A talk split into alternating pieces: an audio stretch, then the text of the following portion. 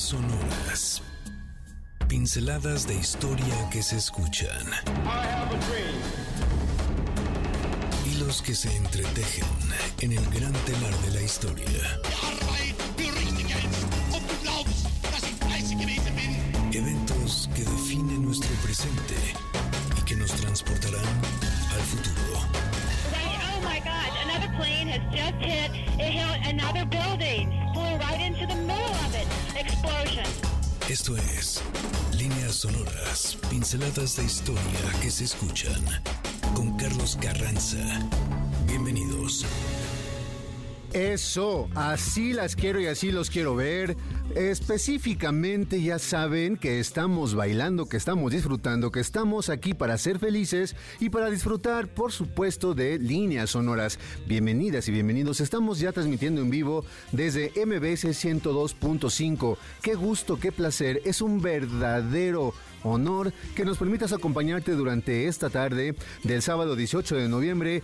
Ya se escuchan las campanas y no precisamente de este gran y enorme, fantástico puente revolucionario.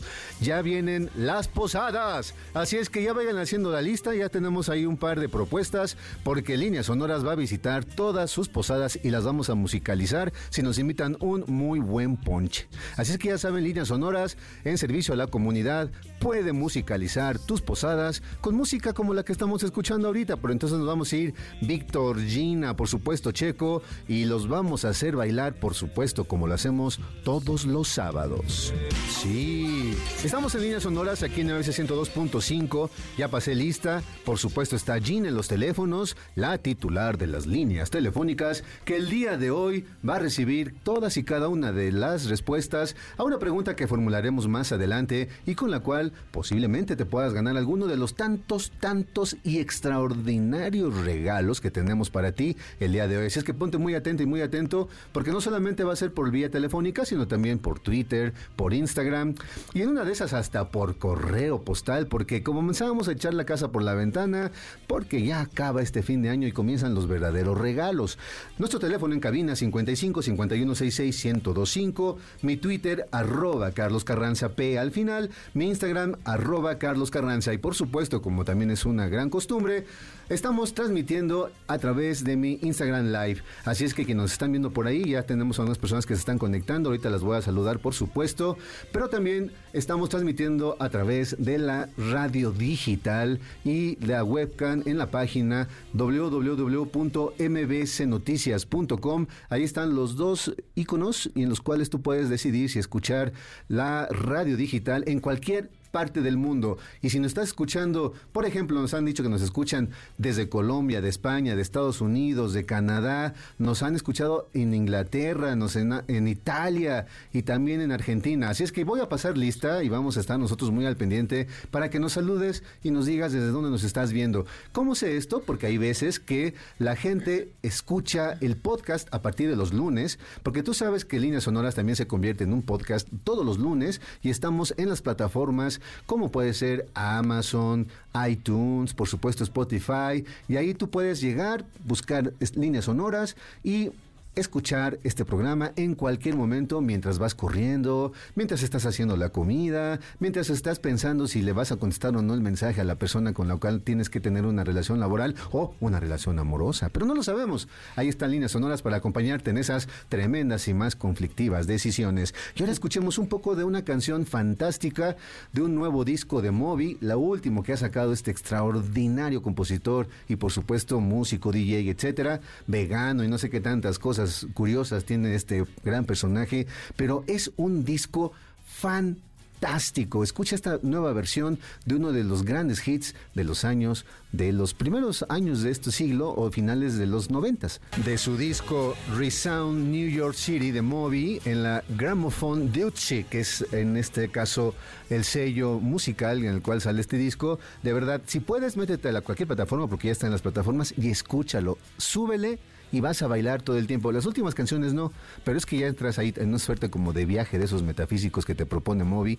¿Cómo lo vamos a tener el día de hoy? Porque tenemos una gran, gran invitada, Raquel Urroz, que nos viene a platicar acerca de su nueva publicación que se llama, tiene un título largo y que nos va a describir un poquito de lo que viene adentro, las culturas autóctonas disponibles para salvar a la humanidad. Así es que de eso justamente hablaremos durante todo este programa. Pero antes de irnos a corte, solamente te voy a saludar, Raquel. ¿Cómo estás? Hola Carlos, mucho gusto de estar aquí, muy feliz, muchas gracias por la invitación. Así es que bueno, ahí está, las culturas autóctonas disponibles para salvar a la humanidad, es un, uno de tus nuevas publicaciones, tu nuevo libro, editado por Editorial a ver, tema Kistilistli. Pero bueno, ya vamos a hablar justamente de esto y del contenido, de la editorial y de muchas cosas que nos vas a compartir el día de hoy. Por lo pronto, agarra abuelito, toma aire. Ustedes también allá, si están tomando algo, levanten la copa, brindemos mientras hacemos un corte y regresamos. Estamos aquí en vivo en Líneas Honduras en MBS 102.5. La historia no es el relato sencillo de un suceso. Son las líneas que se unen a través del tiempo. Nosotros volvemos después del corte. Líneas sonoras. The attack yesterday on the Hawaiian island has caused severe damage to American naval and military forces. Ya estamos de regreso con estas pinceladas de historia que se escuchan. Estás en Líneas Sonoras. Sí, no, a ver, me dicen, entra en este momento justamente cuando vamos a escuchar esa suerte como de sentencia cuando se escucha esta canción. Tú solamente muévele, muévele, muévele, eso, así, exacto, así como va, perfecto, muy bien Víctor, así, perfecto. Ustedes no están viendo a nuestro querido Víctor, pero está haciendo unas contorsiones que parece que estuviera ahí ante una suerte como de tubo metafísico, en el cual todo su cuerpo parece que se está moviendo al ritmo de una suerte de alguien que está sufriendo quemaduras de segundo grado, pero lo está haciendo muy bien. Vamos Víctor, tú síguele, eso, muévele, mueve. Esto es Líneas Sonoras y estamos en vivo aquí en MBC 102.5 de tu FM y transmitiendo en diferentes vías, como ya te lo decía, en el primer bloque. Ahí te van los primeros regalos, pero para esto vamos a hacer una pregunta muy simple y muy, pero muy, muy, muy, muy sencilla. Así es que solamente dinos, por ejemplo, alguna lengua originaria de nuestro país. Con que nos digas alguna de las tantas, de las varias decenas de lenguas originarias que existen en este país, te vas a poder llevar alguno de los regalos. Y sabes que vamos a darnos en diferentes plataformas, pero los de ahorita van a ser vía telefónica. Ahí te van. Los primeros regalos son dos pases dobles para que vayas a un conciertazo. Miranda el 28 de noviembre a las 8 y media de la noche en el Auditorio Nacional. Así es que ahí están los primeros regalos, ya están en la línea. ¿Y qué te parece de una vez, Checo? Vamos a lanzar los otros regalos. Ahí van los demás.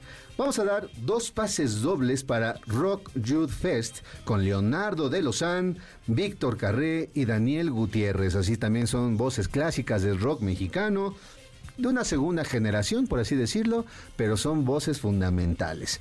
¿Cuándo será este concierto? El 30 de noviembre en el Centro Cultural Teatro Primero. Así es que ahí están. Dos pases dobles para Miranda y dos pases dobles para Rock Youth Fest para que le vayas agarrando ritmito a este fin de año. Raquel Urroz, bienvenida entonces a Líneas Sonoras. Qué gusto tenerte por aquí. Muchas gracias. Yo estoy contentísima de estar aquí. Qué bueno. A ver, platícanos acerca de tu nuevo libro, de tu nueva publicación, que además de tener, creo que es un título que eh, es un título que hace una referencia muy interesante a cualquier lector, a cualquier lectora. Las culturas autóctonas disponibles para salvar a la humanidad. Ya desde la palabra disposición y desde la salvar la humanidad y una cultura autóctona, en fin, ¿de qué va tu libro? Es una provocación el mismo título. ¿De qué, de qué, podemos encontrar en tu libro? Sí, eh, bueno, primero que nada es un ensayo, o sea que está chiquito y eso hace que funcione muy bien para cualquier gente, ¿no? Eh, y no necesariamente tiene que ser un gran lector de novelas gigantescas. O un especialista del área. Sí, no, es exacto. Esto es de difusión, de divulgación. Cualquiera lo puede comprender y e- ese era el objetivo, ¿no? No hacerlo pesado. Entonces, ese es lo, lo importante, que es una cosa para divulgar. Y divulgar unas disciplinas que no son fáciles a veces porque se quedan siempre o en las bibliotecas o en las universidades. Entonces hay que sacar estos temas afuera, ¿no? Entonces, básicamente las dos disciplinas que se combinan allí es la historia y la antropología. Es decir, el pasado, el presente, el presente que se va al pasado y el pasado que tiene algo que decirnos para el presente. Nos explica de alguna manera también eh, lo que somos y quiénes somos y por qué actuamos de ciertas maneras. Sí, lo que queda del pasado, es decir, México en el pasado sí fue una gran civilización con grandes logros, adaptaciones, eh, desarrollos, sofisticaciones que se perdieron, sí, pero aún hay vigencia, hay una actualidad y esas corresponden a los pueblos indígenas. Entonces, para conocer esos valores y lo que queda hoy de esa sabiduría, hay que ir del pasado y luego regresamos al presente. Ok, ¿como qué tipo de sabiduría o como qué tipo de conocimientos son los que eh, de alguna manera podemos decir se pudieron haber perdido, claro, porque no formaron parte tal vez de una manera de entender el proceso de la ciencia, ¿no? Una ciencia sobre todo de carácter europeo que se daba en las universidades, pero que en las comunidades fueron preservándose de alguna u otra manera. Exactamente, lo dijiste muy bien. En las comunidades de tradición, las tradicionales de los pueblos indígenas o las comunidades que aún en, entre ellas sobreviven cierta sabiduría. Fíjate, ahora que me preguntas qué tipo de sabiduría, yo pienso en la filosófica. Y como sabemos, tú y yo, este, ¿qué hace la filosofía?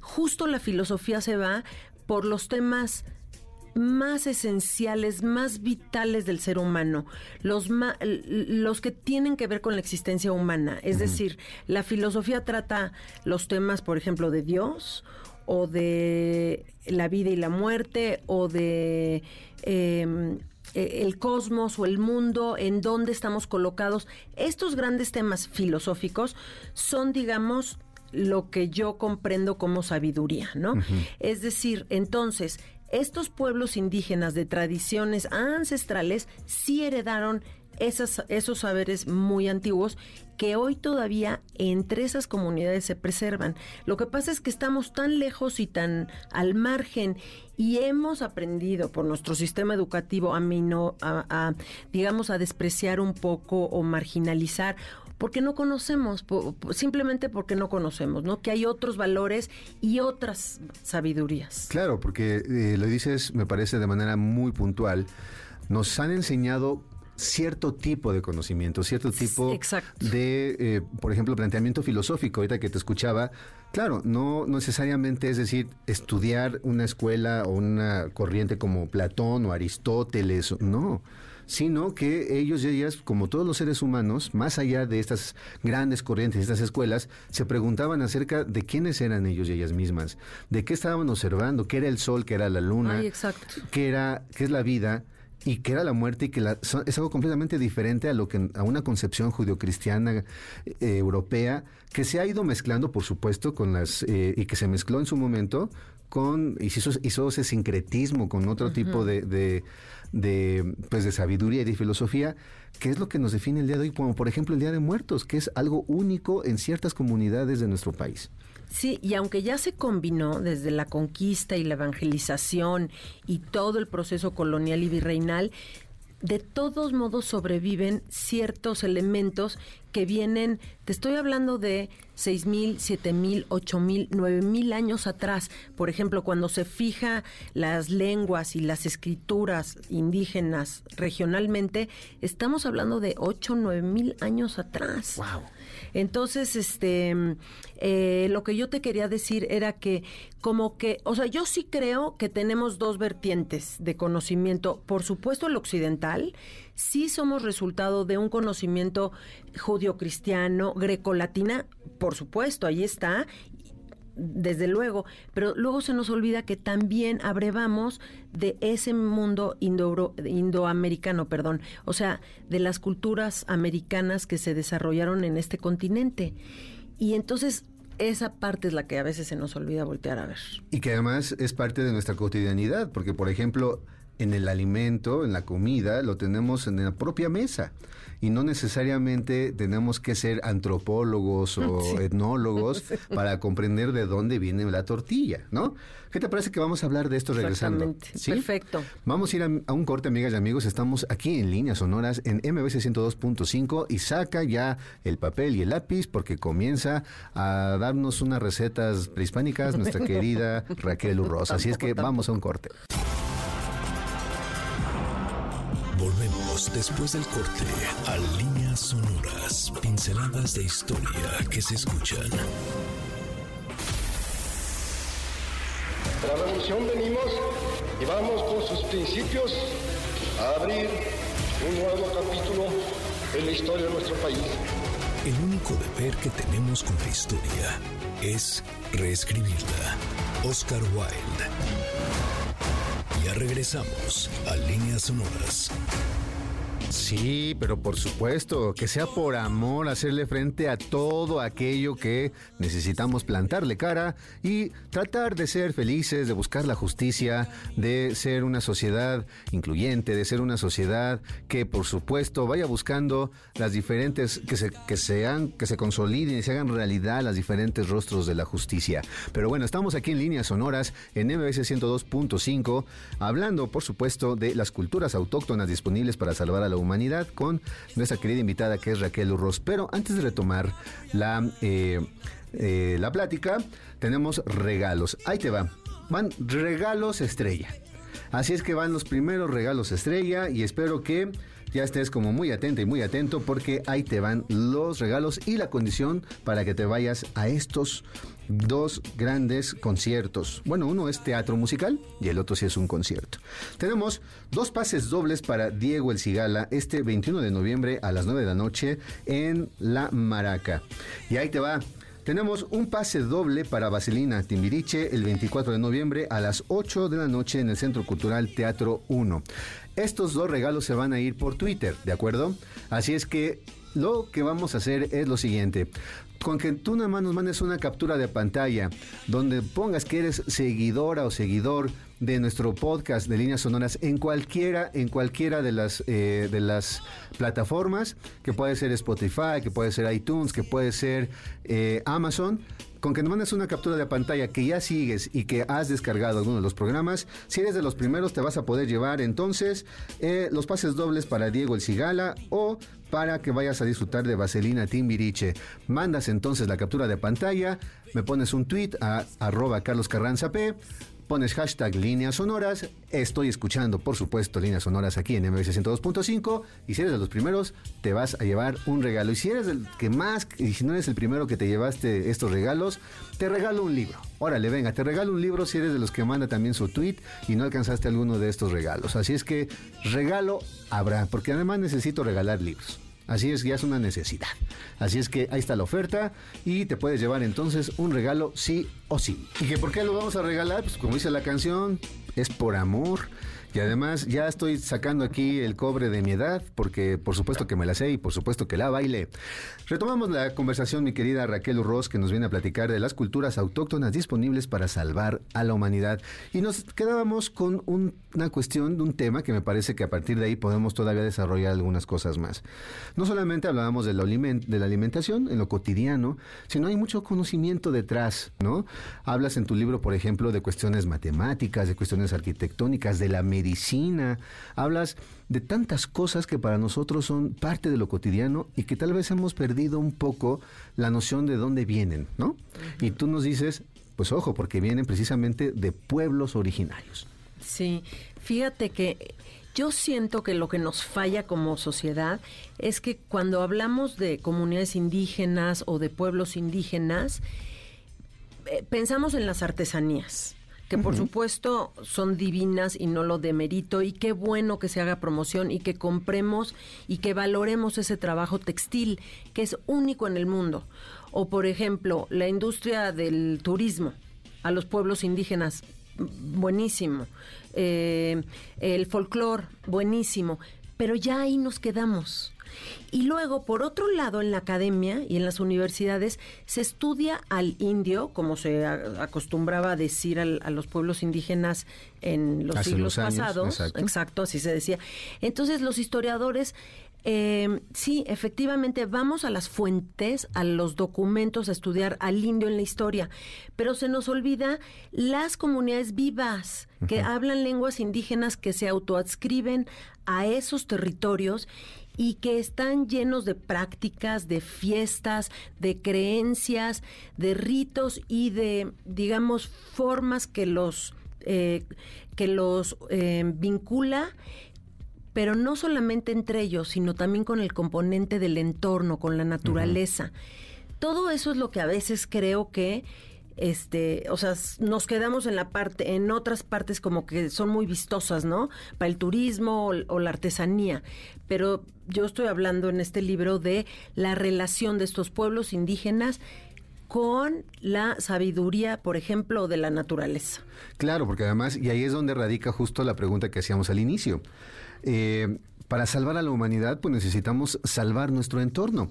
Y tú haces una referencia clara y directa a lo que es, para ellos no es el preservar la naturaleza como un acto de, de necesidades de la ecología, para ellos es preservar su modus su modus operandi, su modus vivendi, o sea, su modo de vida, su modo de concebirse a sí mismas y a sí mismos, porque es su entorno, es su espacio vital. Exactamente. Lo que pasa es que nosotros ya hemos, nos, han, nos hemos separado de ese entorno, ¿no? Y no nomás nos separamos, lo destruimos. O sea, sistemáticamente destruimos el entorno con las construcciones que hacemos, con el uso y abuso del agua, eh, con el despojo del territorio y tantas prácticas nocivas, ¿no? Que, que, porque no nos educan, no nos educan que efectivamente hay un equilibrio entre el componente social y el componente natural. ¿Sabes qué pasa, Carlos? Como que ahí sí fue una, un desarrollo de Occidente que desde el siglo XVIII, como sabes, separó los conocimientos por especializaciones. Y ahora tenemos el problemón gigante de unirlas. Ahora, ¿cómo unes? Porque los problemas son globales, porque todo está interconectado y para eso solo basta ver la pandemia, en donde todo el mundo estamos interconectados. Entonces, ok, sí, eh, o sea, nos hiper especializamos. El asunto es que estos pueblos tradicionales no se, no se hiperespecializaron en una cosa, sino que todos los conocimientos van interconectados. Entonces, el mundo social y cultural con el mundo físico natural no pueden ser entendidos separadamente. Y nosotros sí, por acá ciencias naturales y por allá ciencias sociales. Ahora sí estamos metidos en ese problemón, la verdad. Claro, porque además perdemos de vista esta dimensión, como decías, esta dimensión filosófica compleja que somos los seres humanos. No puede ser que tengamos esa parcelización del conocimiento, porque claro, tenemos grandes y, y personalidades cuya especialidad es hablar en especial o en específico de una rama de la eh, no sé, de las matemáticas o una rama de la biología. Sin embargo, ese conocimiento se convierte en algo técnico cuando no tenemos el contexto filosófico del por qué surge y por qué es necesario entenderlo. Y entonces hablamos justo de esta se le puede llamar de diferentes maneras, ¿no? La interdisciplina, el conocimiento eh, horizontal, muchas, se puede decir de diferentes maneras. Todo apunta a explicar a la humanidad a través de su propia historia. Sí, y de su propia cosmovisión, o sea, cómo entienden el funcionamiento del mundo o del cosmos o del universo, como le quieras llamar, cómo se mueve, cómo nos movemos, ¿no? Entonces, eh, bueno, estos pueblos, por ejemplo, solo se explican el movimiento cotidiano, digamos, la evolución, la reproducción social de sus pueblos, solo en la medida en que participan y están incluidos todos los elementos naturales que tienen vida, o sea, porque si afectas a uno, afectas al todo. Por ejemplo, el agua y la tierra, así de fácil. La tierra y el agua son el binomio que permite la existencia sobre la tierra. Y entonces, ¿qué cuidado o qué filosofía hemos desarrollado en torno al agua o el territorio? La verdad, los que vivimos en un sistema mm, occidental, no, no, al revés, desperdiciamos, o sea, etcétera, ¿no? Y aquí no, la tierra y el agua son el sustento no solamente de la existencia, sino de la filosofía. Exactamente, ¿no? Igual otros elementos de la naturaleza. ¿Qué tal? Muy interesante porque además me recuerda, por ejemplo, a esos mitos de origen en los cuales el ser humano puede partir precisamente de esta combinación entre la tierra y el agua. Entonces, no son elementos que se puedan entender a la ligera, ¿no? ¿Qué te parece que retomamos este tema regresando para nuestro último corte? Así es que, amigas y amigos, estamos aquí en Líneas Sonoras y de vuelta tendremos también un cajón desastre muy interesante. Sabes que va a ser una muy buena invitación. Así es que esto es Líneas Sonoras en MBS 102.5 el pasado directo a tus oídos a través de las líneas sonoras. En un momento continuamos. Para tus ídolos, la historia es un incesante volver a empezar. Of Princess Diana. French authorities say the driver of her car, her car, was legally drunk at the time of the high-speed fatal crash. Ya estamos de regreso en líneas sonoras. Muy bien, ya estamos aquí de regreso en líneas sonoras en MBC 102.5. Ahí te van los otros regalos, los últimos ya de esta fila. Así es que ya la, pregunta que teníamos en el aire era, eh, la original, era pues, justamente que nos dieran pues el nombre de alguna lengua originaria, de alguna lengua de estos pueblos en los cuales está haciendo referencia la doctora Raquel Urros, nuestra invitada del día de hoy. Y en esta ocasión te podrías llevar tres pases dobles para que vivas la experiencia de la cartelera de Cinépolis en formato tradicional de lunes a viernes, válido durante todo el mes. Es decir, todavía te quedan algunos días esta semana para que lo puedas disfrutar y te puedas ir a, ver el cine, que creo que hay una muy buena cartelera. Creo que una película de Napoleón que yo quiero ver, fíjense. Así es que si ustedes se ganan esa, ese pase y si me quieren invitar, pues ahí me avisan. Ahí saben dónde está mi Twitter y yo pongo las palomitas. Así es que bueno, ahí están el regalo de este último bloque. Y bueno, les recuerdo que tenemos también eh, concierto de Diego El Cigala, dos pases dobles para el 21 de noviembre y un pase doble para Vaselina Timbiriche el 24 de noviembre, pero esos son por Twitter. Nos tienes que mandar entonces una captura de que ya sigues entonces el eh, podcast de líneas sonoras en cualquiera de las eh, de las plataformas y que estás escuchando y que has escuchado algunos de nuestros podcasts y con mucho gusto, si eres de los primeros, te llevas alguno de estos posibles eh, regalos, pases dobles para que vas a disfrutar al Cigala o Vaselina Timbiriche. Pero si no, pues te regalo un libro. Así es que regalo, regalo, si te llevas. Y como es costumbre, tenemos nuestro cajón desastre. Vamos a tener un enlace telefónico, así es que disponte a escuchar una nueva invitación. Tenemos en la línea telefónica a Ana Lilia Herrera, productora ejecutiva de la obra Las Salvajes Gritan del colectivo Sin Fronteras. Ana Lilia, ¿cómo estás? Hola, muchas gracias. Muy, muy bien. ¿Y tú cómo estás? Pues bien, aquí estamos eh, ya terminando nuestro programa de líneas sonoras, pero en nuestra sección de Cajón Desastre es una oportunidad para hacer una invitación a nuestro público que seguramente eh, tú nos vas a compartir precisamente una obra de la cual eh, va a ser importantísimo que vayamos a ver. Sí, muchas gracias primero por la invitación, es un honor. Y sí, tenemos una obra, una puesta en escena hecha con todo el corazón. Eh, que habla mucho de las relaciones en pareja y toda esta violencia que ocurre dentro de ella, tanto de hombre como mujer, pero nos centramos un poquito más ahora en la violencia eh, hacia las mujeres y es una historia que hay que verla. Muy bien, esta obra eh, está escrita y está montada por el colectivo Sin Fronteras. Es decir, entonces también es una obra que además de tener una dimensión artística, que sin duda así, así será, eh, tiene un mensaje muy concreto que es el que nos acabas de compartir. ¿Cómo han podido compaginar entonces esta expresión desde lo artístico a un mensaje claramente eh, social, por supuesto, que tiene que ver con una necesidad urgente de nuestra sociedad en estos días?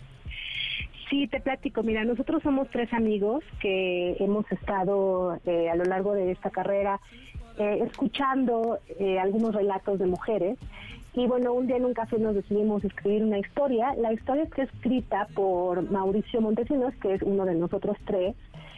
Y eh, justo retomamos estas historias, estos relatos, y los metimos en una sola puesta en escena. Entonces hay muchos fragmentos que seguramente eh, van a identificarse muchas mujeres y hombres. Y bueno, te cuento rápido, es una, es una chica de 35 años, Elena, que eh, está dirigiendo una casa hogar. Una de estas niñas de la casa hogar se suicida y ahí es donde empieza eh, el descubrimiento de pues todo lo que estaba pasando ahí. Muy bien, entonces, esta es una obra que apenas la van a estrenar. ¿Cuándo la estrenan? ¿Dónde la podemos ver? ¿En qué horarios? ¿Qué tenemos que hacer para poder eh, ir a ver la obra Las salvajes gritan? Nosotros estamos a punto de estrenar, estamos muy contentos. La estrenamos el 21 de noviembre, martes. Vamos a estar eh, los martes 21, 28 de noviembre y 5 de diciembre a las 8 de la noche, a las 20 horas, en el Aula Magna, que es un lugar precioso que está justo arriba del Teatro Helénico. Entras por el Teatro Helénico y arriba se encuentra el Aula Magna.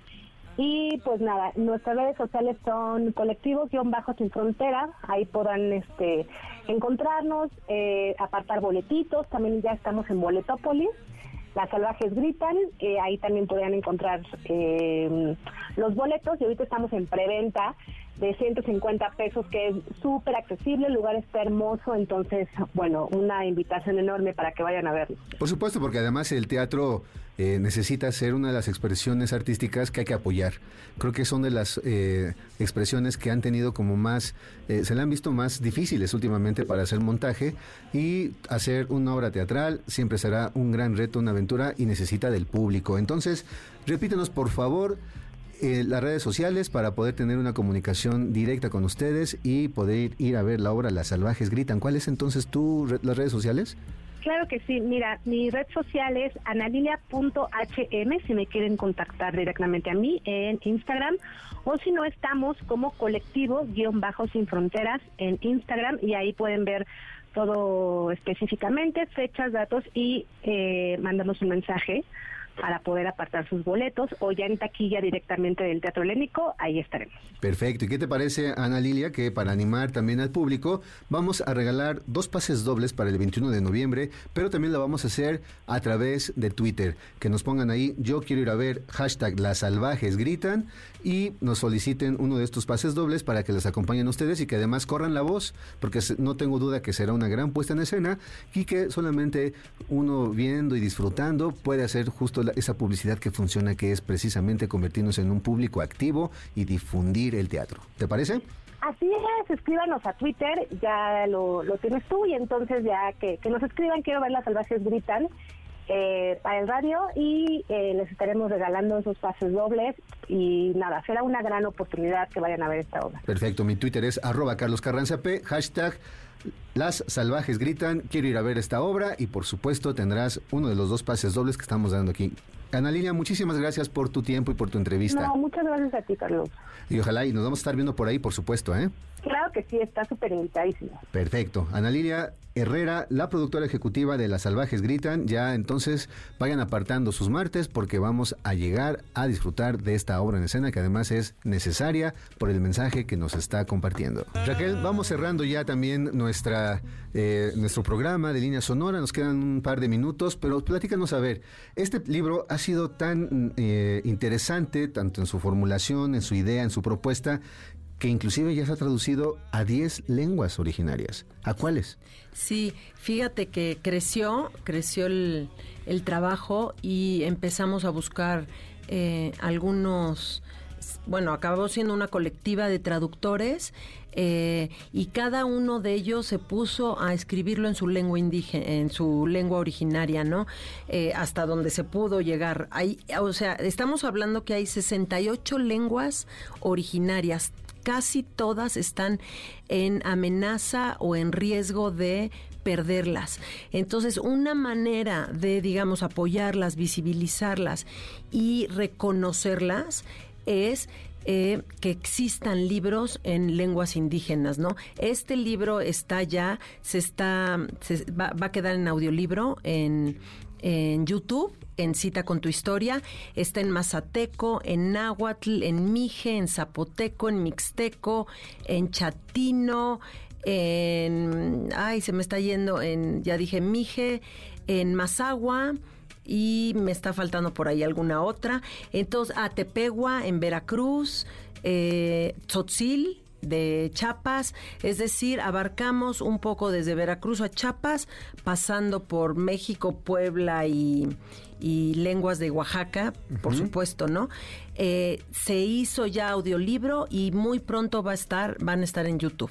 Perfecto. Entonces, qué interesante, Tamás, la propuesta de nosotros dialogar con este conocimiento, como tú lo vas eh, compartiendo en tu libro, y al mismo tiempo dar esta oportunidad de que los propios eh, pueblos originarios dialoguen con este contenido, que seguramente lo conocen y que tendrá también, pues, un eso, lo que implica un diálogo, ¿no? Un ir y venir, y seguramente será un proceso enriquecedor. Y también en inglés y en, y en francés, ¿eh? ah, está en Amazon ya en español, inglés y francés.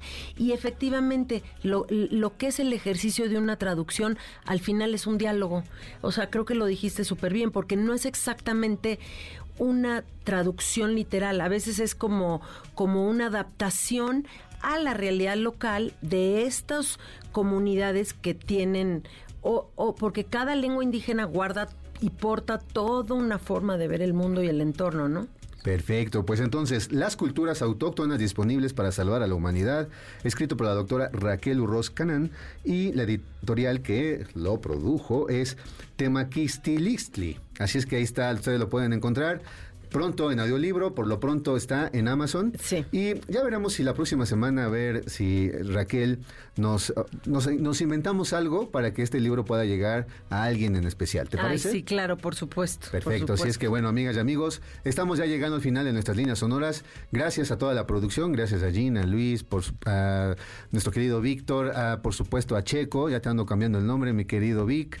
Te voy a dejar entonces ya en la compañía del gran y querido Sergio Almazán, el cocodrilo, que va a hablar del baile de los 41. Nosotros nos escuchamos a partir del lunes en podcast y la próxima semana, claro con una torta ahogada al lado porque transmitimos desde la Feria Internacional del Libro de Guadalajara. Así es que nos escuchamos pronto, sigue disfrutando de esta extraordinaria tarde. Por hoy, nuestro viaje ha terminado.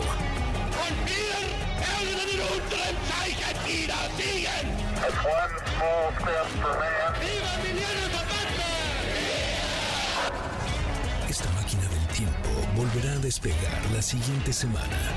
Los esperamos aquí, en líneas sonoras, pinceladas de historia que se escuchan. Martin Luther King 20 minutes ago died.